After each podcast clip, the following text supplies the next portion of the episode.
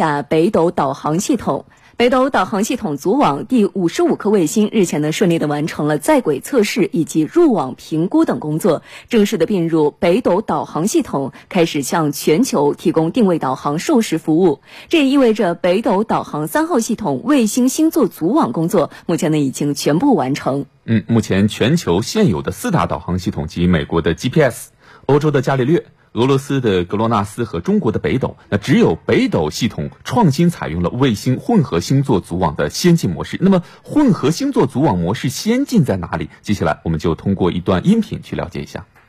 北斗三号全球卫星导航系统是由三十颗卫星组成，而这三十颗卫星又分为三个不同的种类，工作在三种不同的轨道上。具体由三颗地球静止轨道卫星。三颗倾斜同步轨道卫星和二十四颗中原地球轨道卫星组成。地球静止轨道卫星距离地面三万六千公里左右，这种高轨道一般是通信卫星使用的轨道，所以运行在这个轨道上的北斗卫星还能发挥通信功能及短报文通信功能。同一高度的倾斜同步轨道卫星与地球自转同步，聚焦中国，并将覆盖范围扩大到了亚太地区。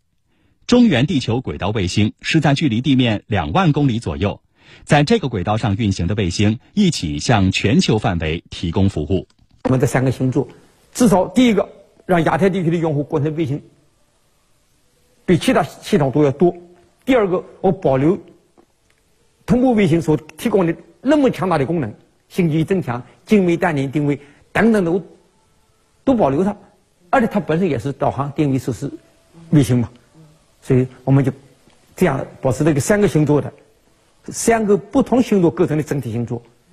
实际上也是个功能的扩大、定位精度的提升。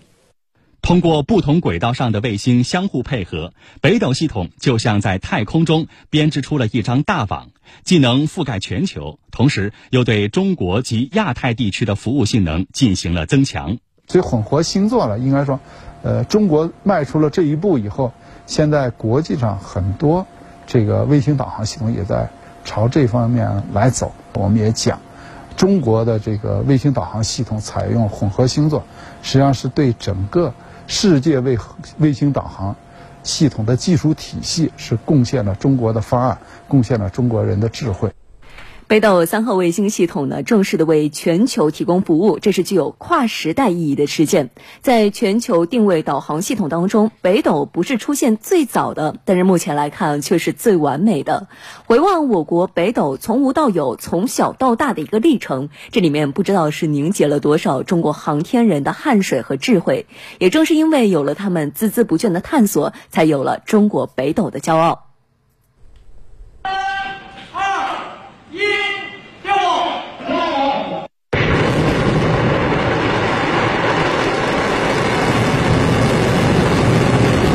六月二十三号上午九点四十三分，第五十五颗北斗卫星在西昌卫星发射中心发射成功。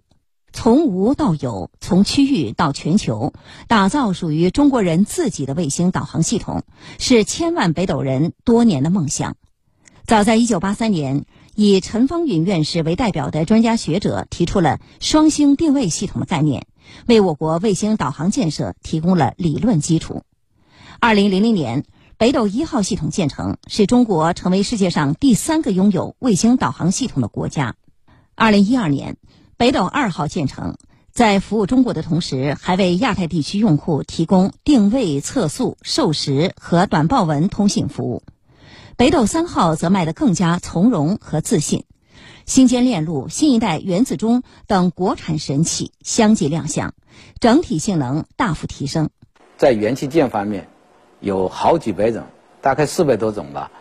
已经完全国产化了。所以这些啊，保证了我们的关键器部件百分之百的自主可控。我们北斗一号是解决有问题啊，北斗二号是无源的区域到全球。我们今天敢说，我们的指标可以 GPS 比肩。呃，在任何地方，在任何时候，都可以见到我们至少有四颗以上的卫星。呃，就是正是有这样一个星座构型以后，在全球的任何一个地方，都可以得到我们北斗卫星导航系统的高精度的服务。可见卫星数的明显增加，让空间信号精度从之前的两三米提升到现在的零点五米。从一九八三年双星定位理论的提出到二零二零年完成全球组网，中国航天人用三十七年的时间建成一个巨型复杂的航天系统，创造了令人惊叹的北斗速度。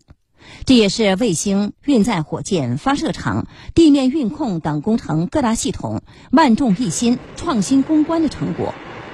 目前，北斗二号的卫星仍有十五颗在轨服务，加上北斗三号的三十颗卫星，此时此刻，北斗系统一共有四十五颗卫星正在浩瀚的星空为全球用户提供着高精度的服务。